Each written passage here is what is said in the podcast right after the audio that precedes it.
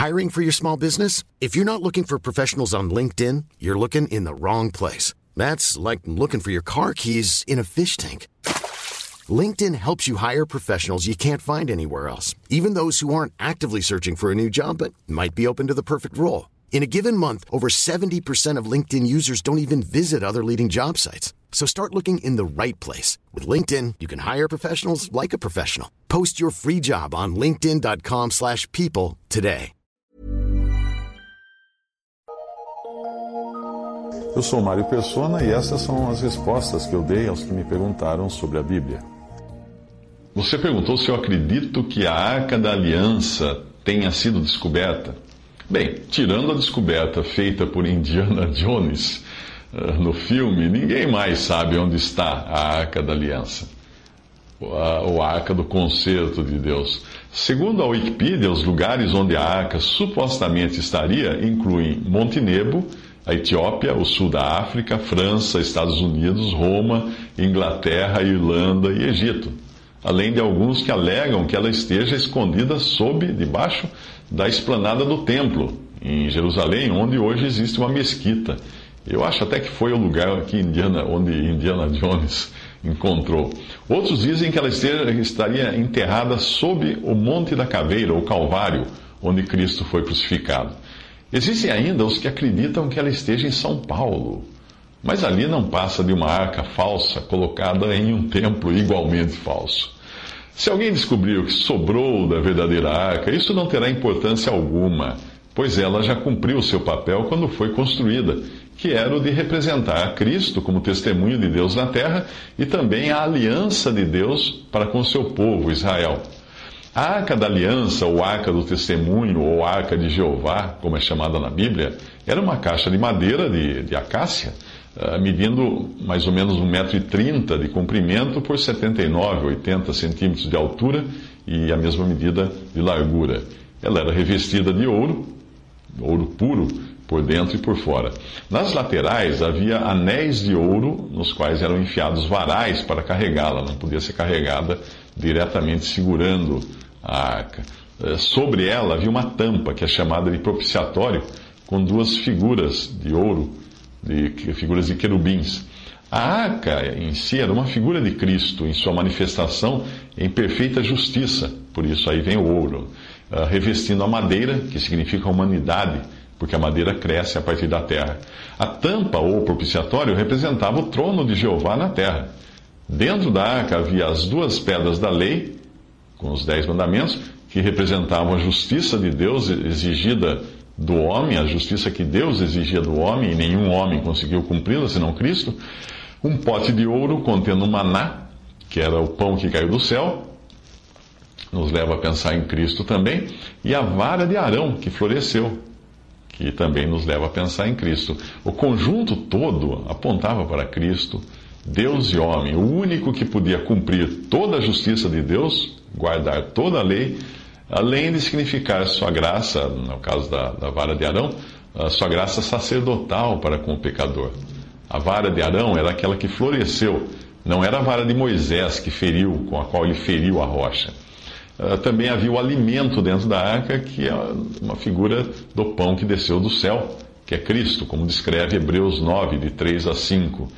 Mas depois do segundo véu estava o tabernáculo, que se chama o Santo dos Santos, que tinha o incensário de ouro e a arca da aliança, coberta de ouro toda em redor, em que estava um vaso de ouro que continha o maná e a vara de Arão, que tinha florescido, e as tábuas da aliança, e sobre a arca os querubins da glória, que faziam sombra no propiciatório, na tampa.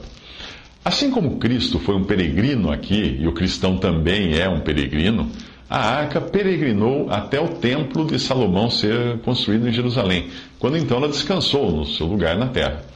Quando ela é vista no templo, em 1 Reis, ali é dito que na arca nada havia senão só as duas pedras que Moisés ali pusera. 1 Reis 8, versículo 9.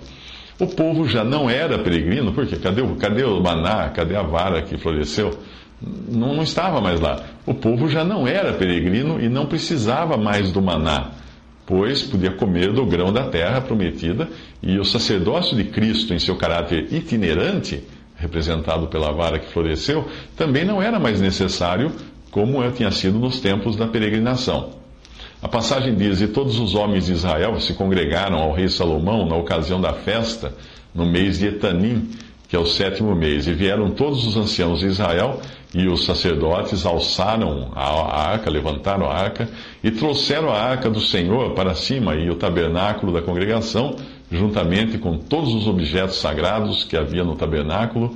Assim os trouxeram para cima os sacerdotes e os levitas. E o rei Salomão e toda a congregação, congregação de Israel, que se congregara a ele, estava com ele diante da arca, sacrificando ovelhas e vacas que não se podiam contar nem numerar pela sua quantidade. Assim trouxeram os sacerdotes a arca da aliança do Senhor ao seu lugar, ao oráculo da casa, ao lugar santíssimo, até debaixo das asas dos querubins, porque os querubins estendiam ambas as asas sobre o lugar da arca. E os querubins cobriam por cima a arca e os seus varais. E os varais sobressaíram tanto que as pontas dos varais se viam desde o santuário, diante do oráculo porém de fora não se viam, e ficaram ali até o dia de hoje.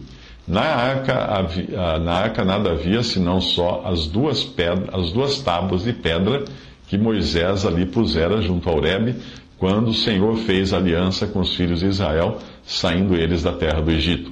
Isso tudo você lê em 1 Reis 8, de 2 a 9. A importância da arca não estava no que ela era, materialmente falando, mas no que significava. A arca representava a aliança ou concerto de Deus com seu povo, seu povo de Israel, além de ela ter também outros significados, como as particularidades que apontavam para Cristo, como eu já mencionei. Como Israel foi rejeitado em parte, assim Paulo fala em Romanos 11, 25, ou seja, durante um tempo, Israel hoje está num tempo em que ele está sendo colocado de lado para Deus tratar com a igreja. Por causa disso, a arca nunca mais foi vista na terra mas ela é vista no céu, em Apocalipse 11, 19, mostrando que Deus ainda se lembra do concerto ou da aliança que fez com o seu povo de Israel, o qual, o qual voltará, esse concerto, essa aliança, voltará a ser restaurada no futuro. Lá em Apocalipse diz: E abriu-se no céu o templo de Deus, e a arca da sua aliança foi vista no seu templo. E houve relâmpagos e vozes e trovões e terremotos e grande saraiva. Apocalipse 11, versículo 19. Outra passagem fala, porque não quero, que é Romanos, Paulo falando a respeito de Israel, ele fala, porque não quero, irmãos, que ignoreis este segredo, mistério, para que não presumais de vós mesmos, que o endurecimento veio em parte sobre Israel, até que a plenitude dos gentios haja entrado. E assim todo, então, todo Israel será salvo, como está escrito: de Sião virá o libertador e desviará de Jacó as impiedades. E esta será a minha aliança com eles, quando eu tirar os seus pecados. Assim que, quanto ao evangelho, são inimigos por causa de vós, mas quanto à eleição, são amados por causa dos patriarcas, dos pais. Porque os dons e a vocação de Deus são sem arrependimento. Romanos 11, 25 a 29. A última menção da arca no Antigo Testamento talvez seja a do profeta Jeremias, mas ali ele fala de um tempo ainda futuro, do milênio do reino de Cristo milenar aqui na terra, quando Cristo estiver reinando, e quando já não existirá necessidade da arca, porque eles terão o próprio Senhor, de quem a arca é, também era uma representação. Lá diz assim, no Antigo Testamento: E sucederá que quando vos multiplicardes e frutificardes na terra, naqueles dias, diz o Senhor, nunca mais se dirá a arca da aliança do Senhor, nem lhes virá o coração, nem dela se lembrarão, nem a visitarão, nem se fará outra. Jeremias 3, versículo 15.